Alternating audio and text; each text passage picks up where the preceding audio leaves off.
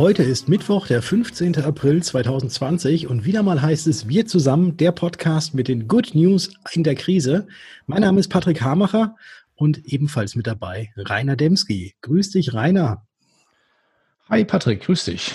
Ja, ein neuer Morgen, ein neuer Tag ähm, ja. in dieser kurzen Woche es ist ein Thema, das, mit dem wir uns heute noch ein bisschen intensiver beschäftigen werden. Also was ja überall diskutiert und besprochen wird, ist das Thema, wann werden die Corona-Maßnahmen eigentlich gelockert?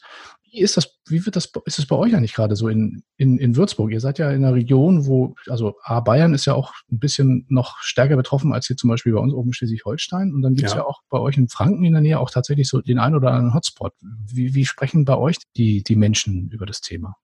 Ähm, du, das weiß ich tatsächlich gar nicht, ob überhaupt schon über irgendwelche Lockerungen gesprochen wird. Also natürlich, man hört es überall in den Medien, aber dass da jetzt wirklich konkret irgendwas kommen soll, weiß ich nicht. Das wird sich ja heute Abend, glaube ich, rausstellen, weil da treffen ja die ganzen Ministerpräsidenten zusammen und die Länder und entscheiden, äh, ob es Lockerungen geben soll oder nicht. Genau. Aber ich habe noch nichts gehört hier von Bayern, von Franken. Ich bin ja eigentlich in Franken, das ist ja ganz mhm. wichtig. Das ist ja nicht Bayern, das ist ja Franken, aber ja. zählt irgendwie doch zu Bayern. Nee, also bei uns ist tatsächlich immer noch nach wie vor Ausgangsbeschränkungen so wie eh und je. Und wenn ich gestern mal so rausgeguckt habe, es haben sich tatsächlich auch sehr viele äh, doch dran gehalten oder die meisten dran gehalten. Man sieht immer nur, wenn man, ich habe ja mein Büro in der Stadt, wenn man da mal zum Fenster rausguckt, sieht man doch immer ähm, keine Grüppchen, aber doch dann immer die Zweierteams hier rumlaufen, aber es ist wenig los. Mhm. Und das bei, das bei euch in dieser wunderschönen Stadt, wo man so wunderbar auf der Brücke da oben stehen kann und eigentlich gesellig sein kann. Naja, schauen wir mal, wie das so das alles weitergeht.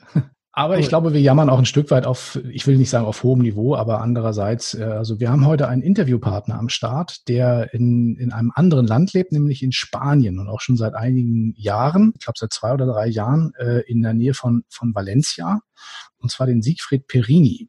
Der Siegfried ist, ähm, ist äh, im Bereich äh, Immobilienfinanzierung tätig, auch schon viele, viele Jahre und macht das jetzt aus Spanien schon seit einiger Zeit und ist natürlich jetzt, sagen wir mal, von den noch viel, teilweise viel härteren Ausgangsbeschränkungen in Spanien betroffen. Und äh, ich habe mich mit ihm unterhalten und ihn natürlich A gefragt im Hinblick auf die Situation in Spanien, am B natürlich auch, wie er das eigentlich, sagen wir mal jetzt, wie er die, dieses Thema Immobilienfinanzierung aus aus dem Ausland heraus für deutsche Kunden realisiert. Hören wir da mal rein.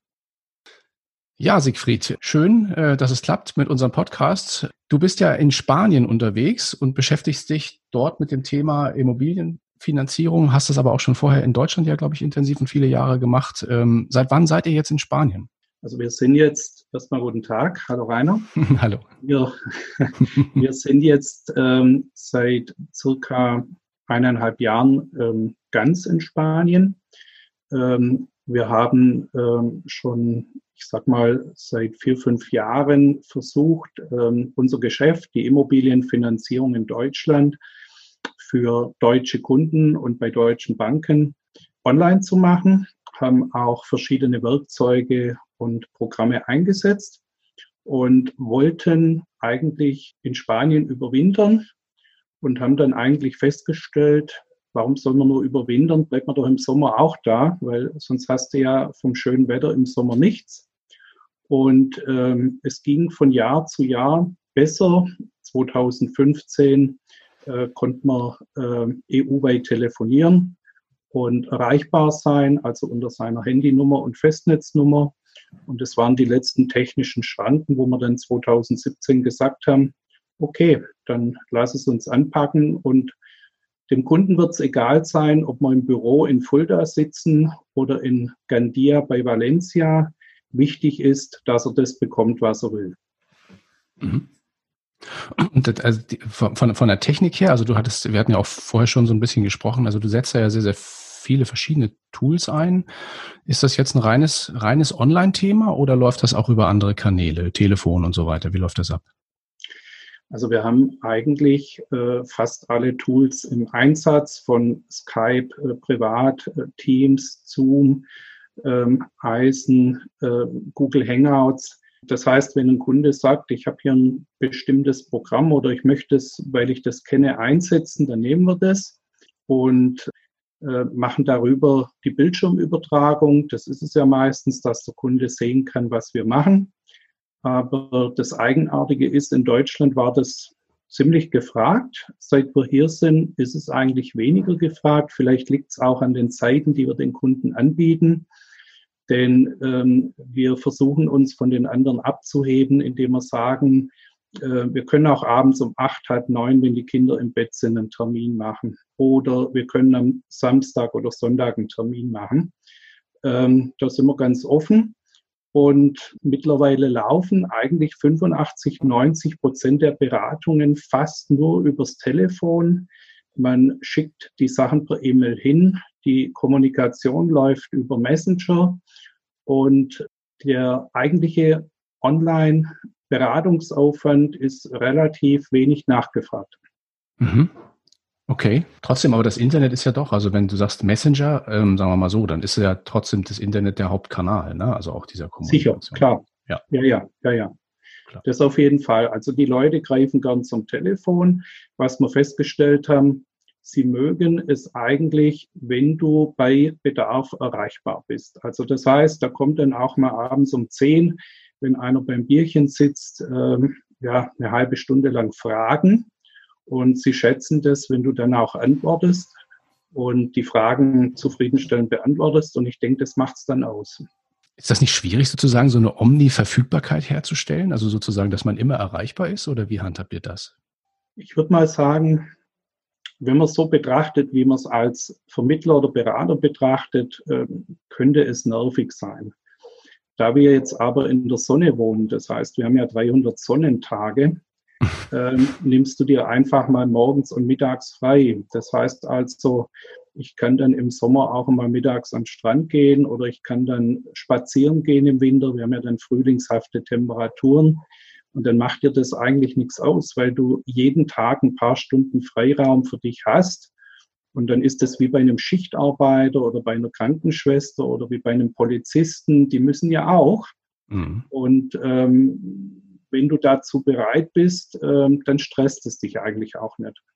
Gut, nun ist natürlich aber jetzt auch aktuell in der aktuellen Situation ist auch in, ist es ja auch in Spanien deutlich anders. Da sind ja teilweise auch die, ähm, die Ausgangsbeschränkungen, glaube ich, noch härter als hier in, in Deutschland. Wie ist denn aktuell jetzt momentan die Lage bei euch in Spanien? Ähm, da, wo wir wohnen, relativ ähm, entspannt, was das Virus anbelangt. Wir haben halt so wenig Infizierte. Ähm, das Krankenhaus ist Gott sei Dank nur zur Hälfte belegt und äh, man hat es im Griff. Allerdings sind wir äh, Touristenort, also normalerweise ist jetzt ja der Ort voll mit Leuten aus Madrid, die ihren Osterurlaub machen. Äh, die dürfen nicht kommen. Wir haben strikte Ausgangssperren. Das heißt also, du darfst dich hier einmal am Tag rausbewegen zum Einkaufen und es muss der nächstgelegene Laden sein.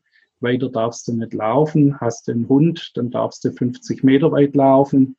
Ansonsten nichts. Also man wird getrackt und äh, es kann auch äh, passieren, dass man eine Strafe bekommt. Also die haben bei uns jetzt im Ort, äh, was ich gelesen habe, äh, innerhalb von drei Wochen äh, über 1000 äh, Strafen verhängt und die fangen so ab 100 Euro an. Das sind Leute, die wiederholt gegen die Ausgangssperre verstoßen haben. Das Virus wütet allerdings auch im Raum Madrid ganz böse. Wir können das hier ja von weit nur anschauen. Also wir fühlen uns eigentlich wie in, wie in einem Albtraum. Mhm. Ja, ja, es ist wirklich strange. Also haben wir ein bisschen was gemeinsam. Ich bin jetzt hier oben in Scharbeutz, also an der Ostsee. Die Schleswig-Holsteiner lassen ja. ja auch niemanden rein aktuell. Also wir haben hier auch, ich bin, wenn ich morgens am Strand bin, und das ist jetzt eigentlich um die Zeit, ist ja, wenn da gegen die, werden die Strandkörper aufgestellt normalerweise, die Segler fangen an und so, ne? Es ist nicht ein Segelboot auf dem mhm. Wasser, mhm. es sind keine Leute da. Das ist wahrscheinlich bei euch ähnlich, oder? Ist genauso. Also äh, äh, es ist natürlich für eine Touristenstadt, die äh, Outlet-Center hat, die äh, Fußgängerzone hat, äh, wo man normalerweise toll shoppen kann. Äh, die Leute kommen hier im Umkreis von 70, 80 Kilometer, kommen die hier zum Shoppen her.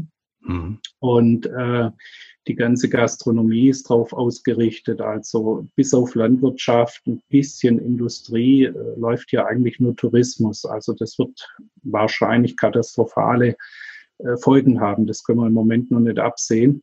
Ja. Und ähm, es ist eigentlich schade. Also ich gehe ja meistens auch tagsüber wegen der Verfügbarkeit hinten irgendwo zwischen den, äh, sage ich jetzt mal, Orangenplantagen spazieren. Wir haben ja auch Berge hinterm Ort. Mhm. Ähm, da kannst du dich eigentlich kilometerweit bewegen und da begegnet dir kein Mensch. Aber es ist leider verboten, sich überhaupt zu bewegen. Also wir sitzen tatsächlich jetzt schon in der vierten Woche zu Hause und machen außer Gymnastik und äh, ein bisschen Gewichttraining nichts. Wow, wow das ist tatsächlich heftig. Also ja, ist denn da eine, eine, eine Lockerung in Sicht oder wird das noch nicht diskutiert bei euch? Also äh, bis äh, 26. April müssen wir durchhalten. Solange ist das Ausgehverbot äh, festgelegt. Es könnte sein, dass sie jetzt nach Ostern ein bisschen lockern. Und dann könnten wir, weil wir äh, eine zweite Wohnung in Valencia haben, wo das Büro äh, hinkommen soll. Das ist aber im Moment kurz vor der Fertigstellung, also da ist noch nichts drin, mhm. dass wir uns mal bewegen könnten. Aber wir haben eigentlich keine Lust, jetzt irgendwo in öffentliche Verkehrsmittel reinzusitzen, weil wir haben kein Auto hier. Ähm, mhm. Macht hier keinen Sinn, weil die öffentlichen Verkehrsmittel eigentlich ganz gut ausgebaut sind. Aber du darfst auch dort nicht spazieren gehen. Das heißt, du würdest da eigentlich noch hinfahren, damit du dich bewegen kannst und wieder zurück und mehr kannst du nicht tun. Äh, Nochmal zurück zu deinem, zu deinem Business. Also ähm, hoffen wir mal, dass, mhm. dass die, diese Situation sich dann bald ein bisschen, ein bisschen entspannt und ihr da auch wieder auch die, diese schöne Umgebung ein bisschen mehr genießen könnt. Ich würde gern vielleicht so zwei Prognosen, ähm, würd, also in, in die Richtung mal fragen die eine Prognose ist, ähm, oder der Blick in die Zukunft, jetzt dieses Thema, du hast gesagt, Online-Beratung findet äh, tatsächlich war, war mal ein bisschen mehr, jetzt findet es ein bisschen weniger statt. Jetzt gewöhnen sich aber trotzdem natürlich viele Menschen, gerade in der aktuellen Phase, mehr daran. Und auch viel mehr Anbieter etablieren diese Systeme. Das merken wir bei Versicherern ja auch jetzt aktuell, weil sie es müssen. Ne? Das merken wir auch bei Banken und anderen Dienstleistern. Glaubst du, dass das wieder einen Schub gibt für diesen Kommunikationsweg jetzt in den nächsten Wochen, Monaten? Ganz bestimmt. Also ich war erstaunt. Ich dachte, es gibt viel mehr Versicherungsmakler, Immobilienmakler oder Dienstleister, Finanzdienstleister vor allen Dingen, äh, die mehr online machen. Ich war erstaunt, ähm, wo ich also in den Gruppen bei Facebook gelesen habe, äh, wie viele eigentlich erst damit angefangen haben. Und ich habe auch bei den Banken mitgekriegt, die haben ja die Leute auch ins Homeoffice gesetzt. Und ich gehe ganz stark davon aus, dass wir jetzt nach der Virusgeschichte eine technische Revolution bekommen. Also ich gehe davon aus, dass die Leute, die bringst du nicht mehr ins Büro zurück. Also ja. die werden, die Firmen werden merken, dass sie Kosten sparen können. Es ist billiger, jemand mit einem Homeoffice auszustatten. Besprechungen gehen auch per Konferenzschaltung. Hat man jetzt letzthin ein leider äh, von einer größeren Bank äh, erzählt, wie die das jetzt machen. Mhm. Ähm, und er sagt also vielleicht alle zwei Wochen persönliches Meeting. Wenn es von oben genehmigt wird, wollen sie das tun. Und das wird auch bei vielen Firmen so kommen. Also ich kann mir nicht vorstellen, dass das alles wieder zurückgeht in den Trott. Im Gegenteil, die Leute gewöhnen sich dran und viele werden es auch mit der Zeit zu schätzen wissen, dass sie einfach ihre Kinder tagsüber sehen, dass wir mittags eine Stunde joggen können, dass wir im Rad raus können, dass wir mittags einkaufen können. Also das, was wir jetzt schon jahrelang genießen, ähm, das lernen jetzt viele erstmal kennen.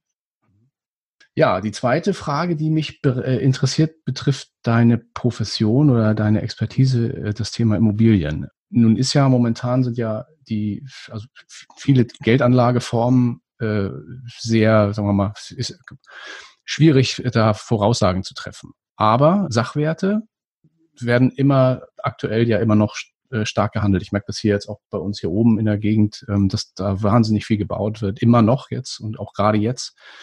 Ähm, glaubst du, dass das Thema Immobilien als Geldanlage für die Zukunft auch einen Boom erlebt aufgrund der aktuellen Situation? Schwierig. Also ich würde mal sagen, in Büroimmobilien würde ich jetzt in Zukunft nicht investieren. Wie weit jetzt die Shops, die kleineren Läden, äh, die kleineren Selbstständigen eine Zukunft haben, hättest du mich vor zwei Monaten gefragt, hätte ich gesagt, wer hier einen Mix aus stationär, digital macht, ein bisschen Werbung macht drumherum, der kann das locker alleine durchziehen und wird auch gegen Amazon und Co. eine Chance haben. Das sehen wir ja auch an den Versicherungsvermittlern, äh, wer da gut aufgestellt ist, äh, nicht nur in Nischen, sondern Service bietet, ein bisschen mehr bietet, der kann auch gegen Check 24 bestehen. Was jetzt Corona auslöst, weiß ich nicht. Ich könnte mir vorstellen, dass es zu einer Korrektur kommt. Also es war meiner Ansicht nach eher ungesund, diese massive Wertentwicklung der letzten fünf bis zehn Jahre. Und die wird jetzt teilweise wieder abflachen, aber ich kann mir im Moment einen richtigen, heftigen Einbruch nicht vorstellen. Also auch im Immobilienbereich nicht? Oder? Nee, nee. kann ich mir nicht vorstellen. Also mhm. es könnte eine Kurskorrektur kommen, aber ähm, die Anlageform ist mit Sicherheit, mit Sicherheit weiterhin gefragt. Also wenn ich es jetzt mit Spanien vergleiche, hier haben 80 Prozent der Einwohner Eigentum. In mhm. Italien ist es, glaube ich, noch höher. In Deutschland sind es ja knapp über 50 Prozent oder sogar knapp unter 50 Prozent. Und die Eigentumsbildung ist eigentlich ein Thema, die meiner Ansicht nach in Deutschland schon immer zu stiefmütterlich war. Und ähm, wahrscheinlich sollte man da auch von Seiten der Bundesregierung mehr Wert drauf legen, dass die Leute ein Eigenheim haben. Und ähm, das wird auch weiterhin ein Geschäft sein, Wechsel der Immobilien von der Miete zum Eigentum und so weiter und so fort. Also ich denke, als Geldanlage bleibt es immer vorhanden, vielleicht nicht mehr mit den hohen Renditen, die wir jetzt die letzten Jahre hatten. Die Banken werden auch wahrscheinlich zurückfahren und nicht mehr 100 oder 115 Prozent finanzieren wie wir es jetzt noch äh, bekommen haben. In allen anderen Ländern sind es nur 70 oder 80 Prozent, vereinzelt 90 Prozent, was die Banken da an Darlehen rausgeben. Und da wird es eine Korrektur mit Sicherheit geben und auch geben müssen, damit der Markt wieder normal wird. Aber die Anlageform wird mit Sicherheit nach wie vor gefragt sein. Ja, ich sag mal vielen lieben Dank für deine Einschätzung und auch für die ja, spannenden Einblicke, auch mal aus einer ganz anderen Perspektive da, da bei euch unten in, in Spanien. Ja, ich sag mal, ich wünsche euch alles, alles Liebe und dass der Zustand sich auch bald bei euch bald äh, ein Stück weit wieder normalisiert und ja, ihr auch diese tolle Umgebung da auch ein Stück weit wieder so genießen könnt, wie sich das gehört. Ja, Dankeschön. Ja, wir hoffen ja alle, dass wir wieder zu einer gewissen Normalität zurückkehren können. Auch wenn wir in Spanien wohnen, ich sag mal, wir könnten ja jetzt genauso gut bei dir da oben wohnen. Ähm, es macht ja für unsere Arbeit eigentlich keinen Unterschied, ja. Äh, außer dass das Internet vielleicht ein bisschen besser ist. Und äh, ja, es wäre uns allen zu wünschen, dass dieser, ich sag mal, Albtraum-Virus äh, jetzt mal irgendwo ein Ende findet und wir alle wieder normal leben können. Absolut. Drücken wir uns die Daumen. Genau. Ja, vielen lieben Dank für das Interview und euch alles Liebe. Danke auch. Bis dann. Ciao, ciao. nach Deutschland. Ciao. Auch von mir ein ganz herzliches Dankeschön an Siegfried für das Statement, für das Interview. Und wir bleiben in der Branche im Bereich aus der Branche für die Branche. Und zwar haben wir eine neue Umfrage zum Corona-Stimmungsbild gefunden. Und zwar in der ASCompact. Und ihr erinnert euch vielleicht, vor drei Wochen hatte die ASCompact in Zusammenarbeit mit der FH Dortmund auch ein erstes Stimmungsbild unter Vermittlern zur Corona-Krise eingefangen. Und die Ergebnisse verlinken wir euch natürlich gerne hier in den unter dem Beitrag, so heißt es richtig, unter dem Beitrag auf dkm365.de slash wir zusammen. Aber es geht weiter. Und zwar das Stimmungsbild, was vor drei Wochen eingefangen wurde, ist natürlich nicht das Stimmungsbild, was heute eingefangen werden soll. Und aus diesem Grund gibt es eine neue Umfrage. Und da möchten wir euch gerne ermutigen, auch an dieser teilzunehmen. Und den Link dazu findet ihr ebenfalls hier in unserem Beitrag. Genau. Ja, also man kann ja tatsächlich sagen, dass heute in der dynamischen Zeit, also wir fahren ja momentan alle so ein Stück weit auf Sicht da ändert sich ja eigentlich jeden Tag äh, irgendwas. Also insoweit doch, glaube ich, eine ganz gute Idee, da mitzumachen. Ja, ein anderes Thema, was uns begegnet ist in den Fachmedien. Die Pro Contra hat einen Artikel veröffentlicht, den fanden wir ganz interessant. Und zwar geht es darum, das Thema, mit welchen Kosten müssen eigentlich die Versicherer rechnen, jetzt in Bezug auf die Corona-Krise. Das ist natürlich ein bisschen sehr stark Glaskugel, aber natürlich auch eine Sache, die die Branche brennend interessiert. Also was, was kommt da eigentlich, sagen wir mal, auf die großen Player in der Branche zu. Und äh, dabei hat das Fachmagazin zunächst die greifbaren Themen, sagen wir mal, Schadenentwicklung und Schadenquote sowie auch Einbußen an den Kapitalmärkten fokussiert. Das sind also die Sachen, wo man schon so ein bisschen was zu sagen kann. Und da kommt schon einiges zusammen. Äh, strukturelle und weitere Kosten, also Veränderungen von Vertriebssystemen, Homeoffice und diese ganzen Sachen kommen natürlich noch on top. In jedem Fall wird das für die Branche, und das ist ganz klar, ein kräftiger Schluck aus der Pulle. Alles weitere erfahrt ihr dann in diesem Beitrag in der Pro Contra, den wir natürlich auch jetzt aktuell verlinkt haben. Und das Thema wird, ja, wird noch sicherlich einige Wochen und Monate diskutiert werden. Mit Sicherheit. Aber was auch momentan ja immer noch ganz stark thematisiert ist und auch wird, und da gucken wir jetzt auch mal ein bisschen über den Tellerrand hinaus. Und ich weiß nicht, ob ihr gestern das Teaser-Video für unseren Podcast gesehen habt. Da habe ich mir nämlich ein eine Filtertüte vor den Mund gehalten und gesagt, das könnte auch eine Möglichkeit sein, um den Atemschutz oder Mund-Nasenschutz, wie sich das Ganze ja nennt, äh, zu gestalten. Und da haben wir auch noch einen weiteren interessanten Beitrag aus dem Magazin Business Insider gefunden, und zwar eben zu diesem Thema Mundschutz selber machen. Und zwar haben Forscher sich damit beschäftigt, welche Materialien sich besonders gut eignen, und haben da von Baumwolle über Küchenrolle bis Staubsaugerbeuteln, aber auch bis zum hin zum Kaffeefilter alles Mögliche mal getestet und die besten Ergebnisse aus Atemkomfort und Filtereigenschaft. Das Ganze wird erzielt durch einen Jersey-Stoff und Biberstoff. Das haben sie rausgefunden, aber den ganzen Artikel gibt es natürlich auch unter unserem Beitrag. Sehr interessant bei Business Insider. Ja, und noch ein weiterer Link-Tipp, den wir euch im aktuellen Beitrag rausgesucht haben. Da war ich tatsächlich ein bisschen nostalgisch gestern, als ich das gesehen habe. Ich weiß nicht, ob ihr euch noch erinnert an Dr. Sommer, an die Love story oder den Starschnitt.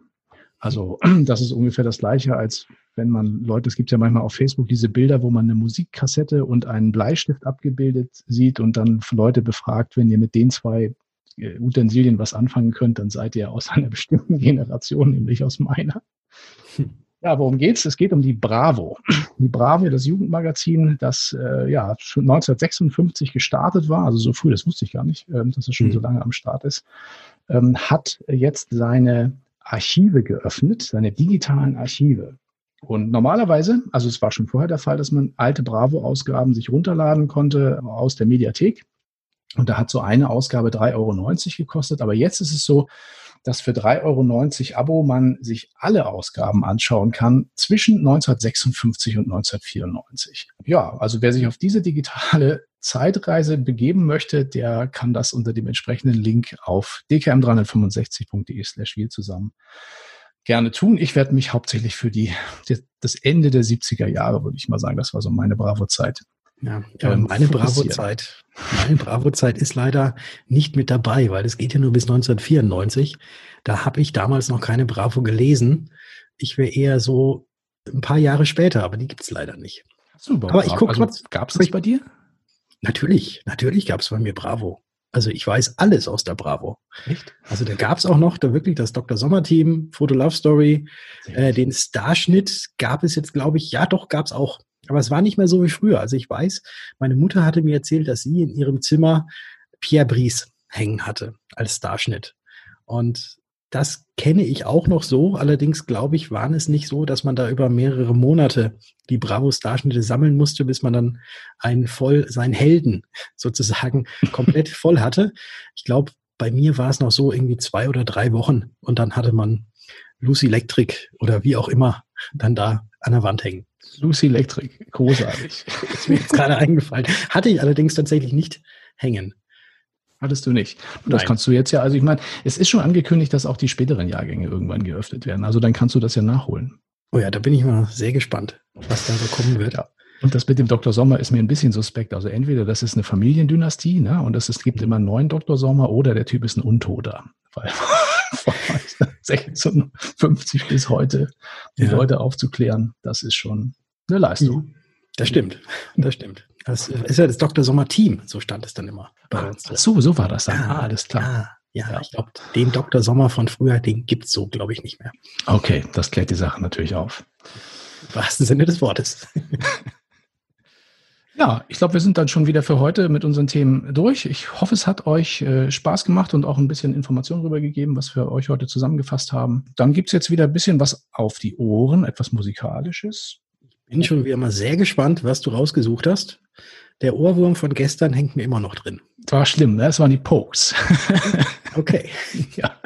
Eigentlich sollte ich das Musikstück auch mal verlinken. Vielleicht kann ich das dann, ja, kommt mal schauen. Genau. Ja, ähm, bleibt uns noch zu euch einen schönen Tag zu wünschen und äh, vor allem einen gesunden Tag.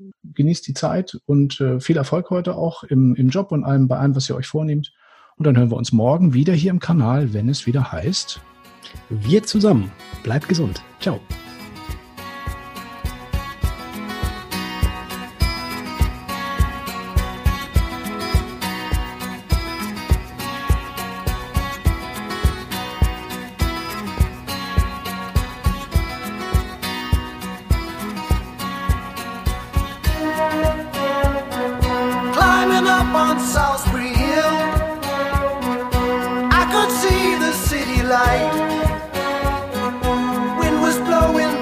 Stood still.